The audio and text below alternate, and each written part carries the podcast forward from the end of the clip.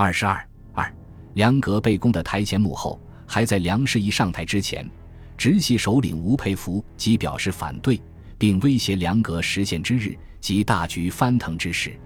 果不其然，梁士仪上台后的所作所为，验证了当初吴佩孚之担心。张作霖的发言权高到极点，直系在中枢的地位激降为零，这当然为直系，尤其是吴佩孚所不能容忍。大局翻腾自不可免。吴佩孚先以梁士仪为主要攻击对象，发起倒戈运动，但他深知梁与奉系的关系，故名为攻梁，实为攻奉。反对梁士仪的行动本身已经反映出吴佩孚对张作霖的强烈不满及其准备与奉系决裂的决心。吴佩孚发起倒梁阁的由头是华盛顿会议期间的中日交涉。日本在华盛顿会议中日有关山东问题的交涉中，强迫中国借日款赎回其在第一次世界大战期间强占的交际路，以继续控制这条山东的主要交通干线。然中方坚持自筹款项赎路，以摆脱日本的控制。正当双方争持不下之时，却传出梁士仪在会见日本驻华公使小幡有吉时，允其以借日款赎路的传闻。从而给了吴佩孚利用民意倒梁的绝好机会。一九二二年一月五日，梁士仪内阁成立不过十日有余，吴佩孚即发表公开通电，歌电打响了倒梁的第一炮。电称交际铁路为鲁案最要关键，乃行将定义。梁士仪投机而起，突且阁魁，日代表忽变态度，顿翻前意。梁士仪不问利害，不顾舆情。不经外部，竟自面附，竟云日使要求，皆日款熟路。举例任内阁所不忍为、不敢为者，今梁士仪乃悍然为之举。囊悉经年累月人民所呼号，代表之所争持者，咸视为儿戏，牺牲国脉，断送路权，何厚于外人？何仇于祖国？电文表示要与全国父老群策群力，急起直追，训电华会代表，坚持原案。吴佩孚此电既出，轰动朝野，又以其为公开通电，市井皆知，使梁士仪处于不能不辩白的尴尬处境。六日，梁士仪发出微电，发电日期倒填为五日，故作姿态，表白自己对交际路易主筹款赎回自办，指筹款办法或发债票，或发库券，不论向国内外筹款，均已结清先后界限。申明该路收回自办性质为要义。七日，梁再发通电及声明为自己辩解，称筹款赎回自办之主张，其上固望国人之自筹，否则国内外何愁借款，亦可两害取轻。要未尝言及限于日本，亦非但进日本也。关于山东省问题之中国地位，新内阁完全赞成中国代表团在华会之宣言，指各种悬案。凡曾有不良之影响于邦交者，以公正的办法解决之。梁士仪的辩解非但未发生作用，其稻田日期发表通电的做法，无异于授人以柄。吴佩孚攻其做贼心虚，恐招全国声讨，因此欲为立脚地步，以既掩人耳目而免攻击，设计两脚，殊不知欲盖弥彰，无意自供其作为，以堂堂国务院而作此诡异伎俩。肆意一手遮尽天下人耳目。自八日起，吴佩孚连连发表公开通电，痛责粮食以外以借款卖国，铁案确凿；内而启用曹陆以辅助卖国媚外之所不及，声称各省将立及各界团体，既皆有请公去为之表示，公亦必不肯服逆将立与民意而恋战宜休。今于公曰：其率丑类迅速下野，以避全国之攻击。三日不能至五日，五日不能至七日，七日不能，始终不肯去也。吴国不乏爱国见耳，且恐赵家楼之恶剧重演于今日，公将有折足灭顶之凶矣。其误会，斯人不去，国不得安。倘在恋战宜休，可谓言之恐后。请问今日之国民，孰任卖国之内阁？吴佩孚殿中还表示。如有敢以梁士仪借款及共管铁路为事者，及其人既甘为梁士仪之谋主，即为全国之公敌，凡我国人当共弃之，为民请命，敢效前驱。矛头暗指支持梁士仪的奉系，对奉系也构成了挑战与压力。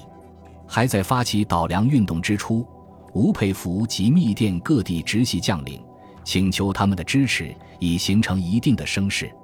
一月六日，吴佩孚在治苏、赣、鲁、鄂、陕、豫等省督军电中称：“两葛突然实现，所需阴谋甚多，包藏祸心，勾结关外，扰乱长江，设不迎头痛击，则塞上风云，江汉波涛汹涌而来。”后患不堪设想，某因此奋作前驱，首先通电揭示，其可一致声讨。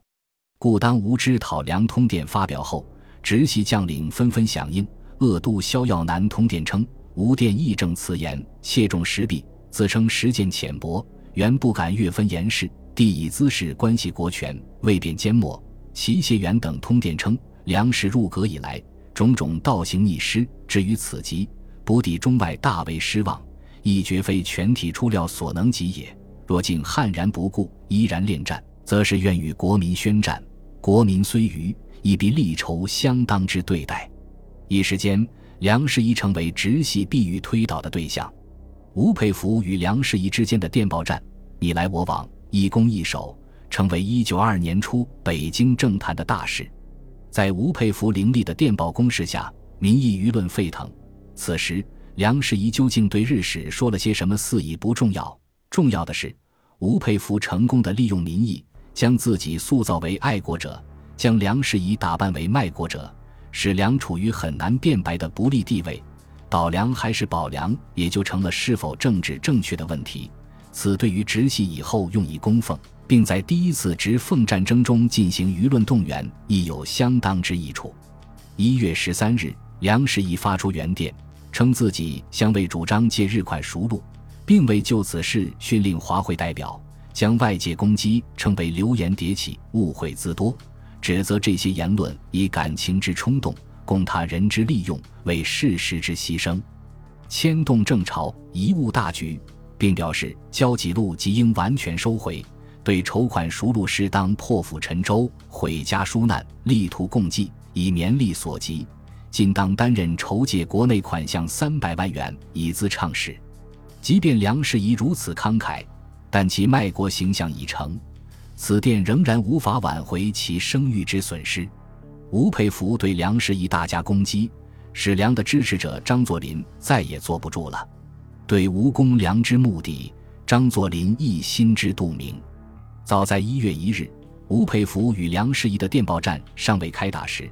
张作霖即致电徐世昌，称华会办法期间并未参加梁阁之意见，使梁氏对于此案既未有单独之主张，即不得指为有若何之作用，为以后出面为梁辩解预留余地。吴佩孚发动攻梁后，张作霖先是致电梁士仪，请其不可灰心，后又特意致电徐世昌，为梁曲家辩解。认为吴佩孚对梁士仪不加谅解，肆意激谈，不问是非，折加打击，请求徐世昌主持政论，宣布国人，比当事者得以从容展布，恪尽全功。此时吴使、吴佩孚攻击梁阁日渐激烈，绝无转还余地。梁魁意态镇静，做事仍前积极，毫无退志。元首徐世昌亦以年关在即，华会将毕。不愿拘役内阁，奉天吕为新阁缓家。梁氏一内阁似乎还有继续维持的余地。吴佩孚攻梁的本意即为供奉，故当张作霖出面为梁辩解后，吴佩孚更是不依不饶。在一月中旬发动新一轮电报战，矛头直指梁士仪，要求其立即下野，以此向梁的后台张作霖施以眼色。一月十三日。吴佩孚在致鄂都萧耀南的电报中指示，粮食如果恋战，联合各省所辖之采交，用人行政，收归自主。十九日，吴佩孚与苏、赣、鄂、鲁、豫、陕六省督军、省长联名致电徐世昌，称粮食已以红线罪魁，为国民共弃，孤行己意，枉恤人言，上负元首知遇之名，下为义照希望之切，既犯众怒。即属公敌，应请我大总统钱刚独镇，力罢梁士仪，以谢天下。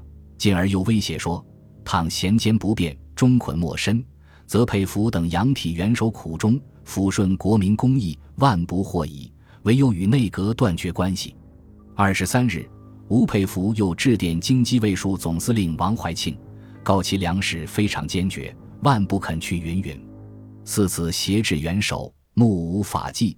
长此跋扈自衰，势必危及至尊，摇动国本。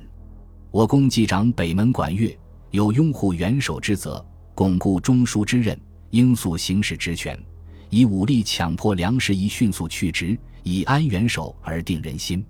可见吴佩孚以下了不得已时以武力倒梁的决心。同时，吴佩孚还给曹锟、张绍曾和直系各督军去电。严称倒戈后，阁使听元首主持，唯命是尊，表示自己无意对阻隔问题说三道四，以减轻倒戈的阻力。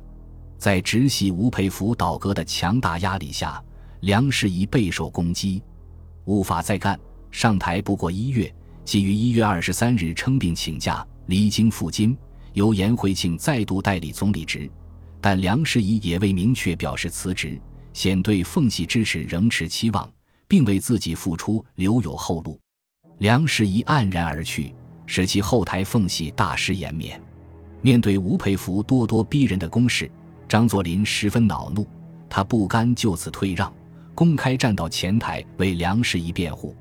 一月三十日，张作霖公开致电徐世昌，强硬声称势必查其有无，情必审其虚实，如果实有其事，即加以严惩。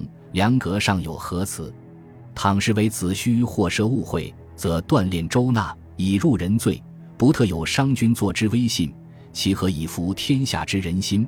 倘章纪不明，是非莫辨，国民人心不死，爱国必有其人。作霖极恶素言，当仁不让，亦必随贤者之后，而为无民请命也。张作霖此电寄出，表明直奉矛盾已趋于公开化。为了准备与实力强于自己的直系决裂，张作霖开始联络皖系与南方广东政府，酝酿成立奉皖粤三角同盟，共同抗旨。二月一日，至皖战后，皖系仅存的大将浙都卢永祥发表通电，提出若有梁阁欲借日款之举，不为梁总理个人应负责任，即全体阁员亦应共同负责，要求徐世昌将总理梁士仪经办鲁案。熟鲁情形，训斥查明，详为宣布。若不即为宣布，则外间不明真相，国人何所适从？此电实际呼应了张作霖的主张。奉皖携手合作，以对峙的同盟雏形正在形成。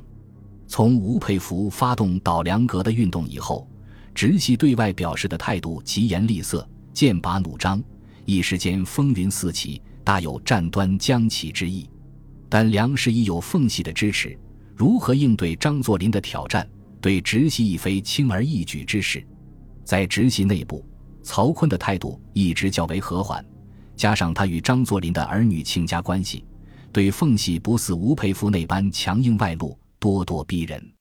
吴发起倒梁运动后，一月九日曾有电告曹梁倒田日期之微电已经自认，我方倒梁原为救济外交，外无意见，请强毅镇静。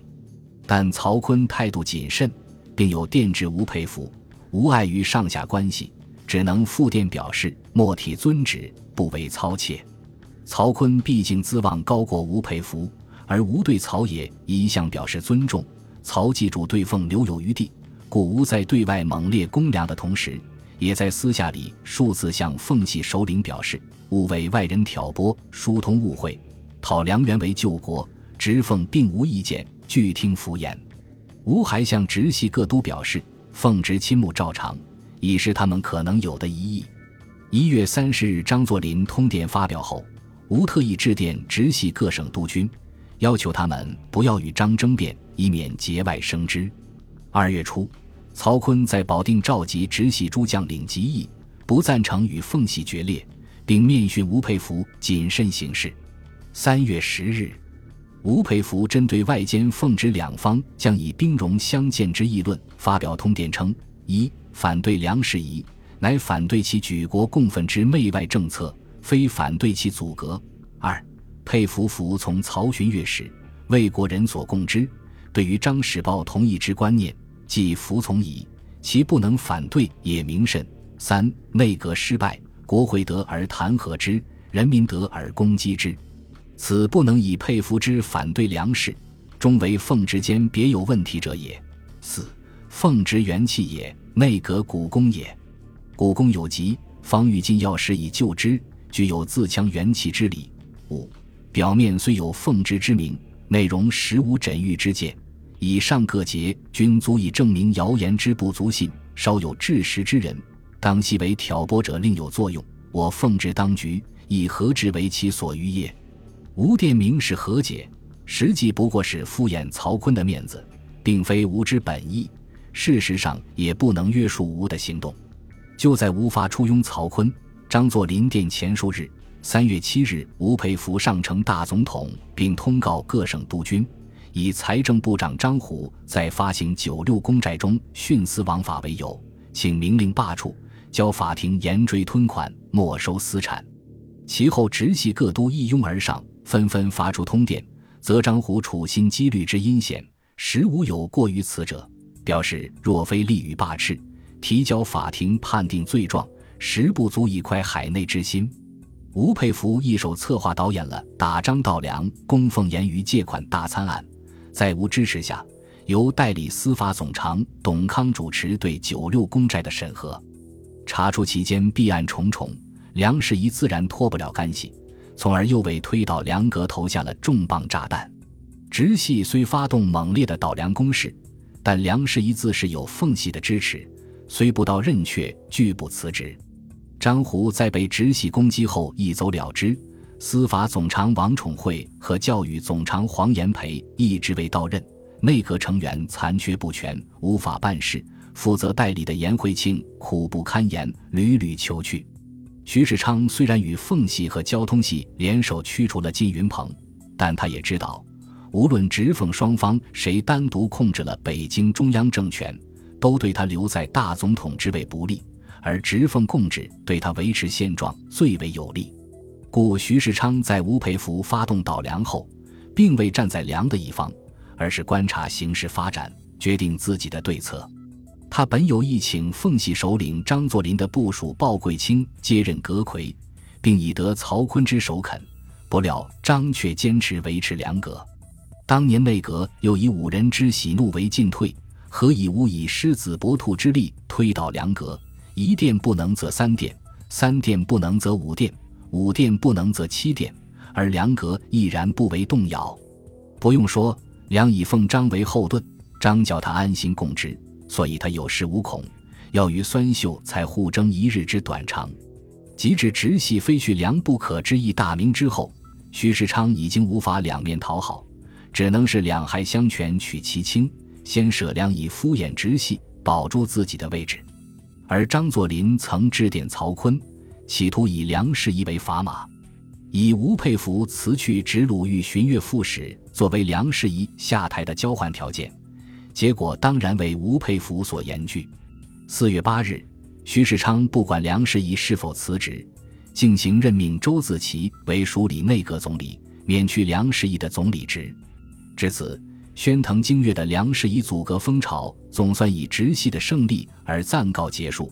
周自齐为交通系。徐世昌任其署理阁务，也有敷衍奉系之意。但是梁士仪内阁垮台，虽遂了直系的心愿，却被奉系视为莫大的侮辱。张作霖当然不会善罢甘休，直奉矛盾因此而更加紧张，战争的阴影正在积聚。如颜惠庆所论，梁内阁已然到了，支持他的张作霖大帅又岂能甘休？北洋直奉两系军阀，先是相互攻讦。继而剑拔弩张，军事行动如箭在弦上，两系军阀争雄斗胜，互不相让，皆渴望夺取总统之位，不再有耐心等待一年半后的总统改选。此外，中国在华盛顿会议中取得的某些成果，刺激了这些人的政治野心。两系的某些追随者虽然才智不足论，却极为觊觎内阁席位或其他政府高级职位，因此煽惑他们的主人发难。而一帮失意政客似乎觉得不把政局搅乱，他们就无法浑水摸鱼，故也推波助澜，唯恐天下不乱。本集播放完毕，感谢您的收听，喜欢请订阅加关注，主页有更多精彩内容。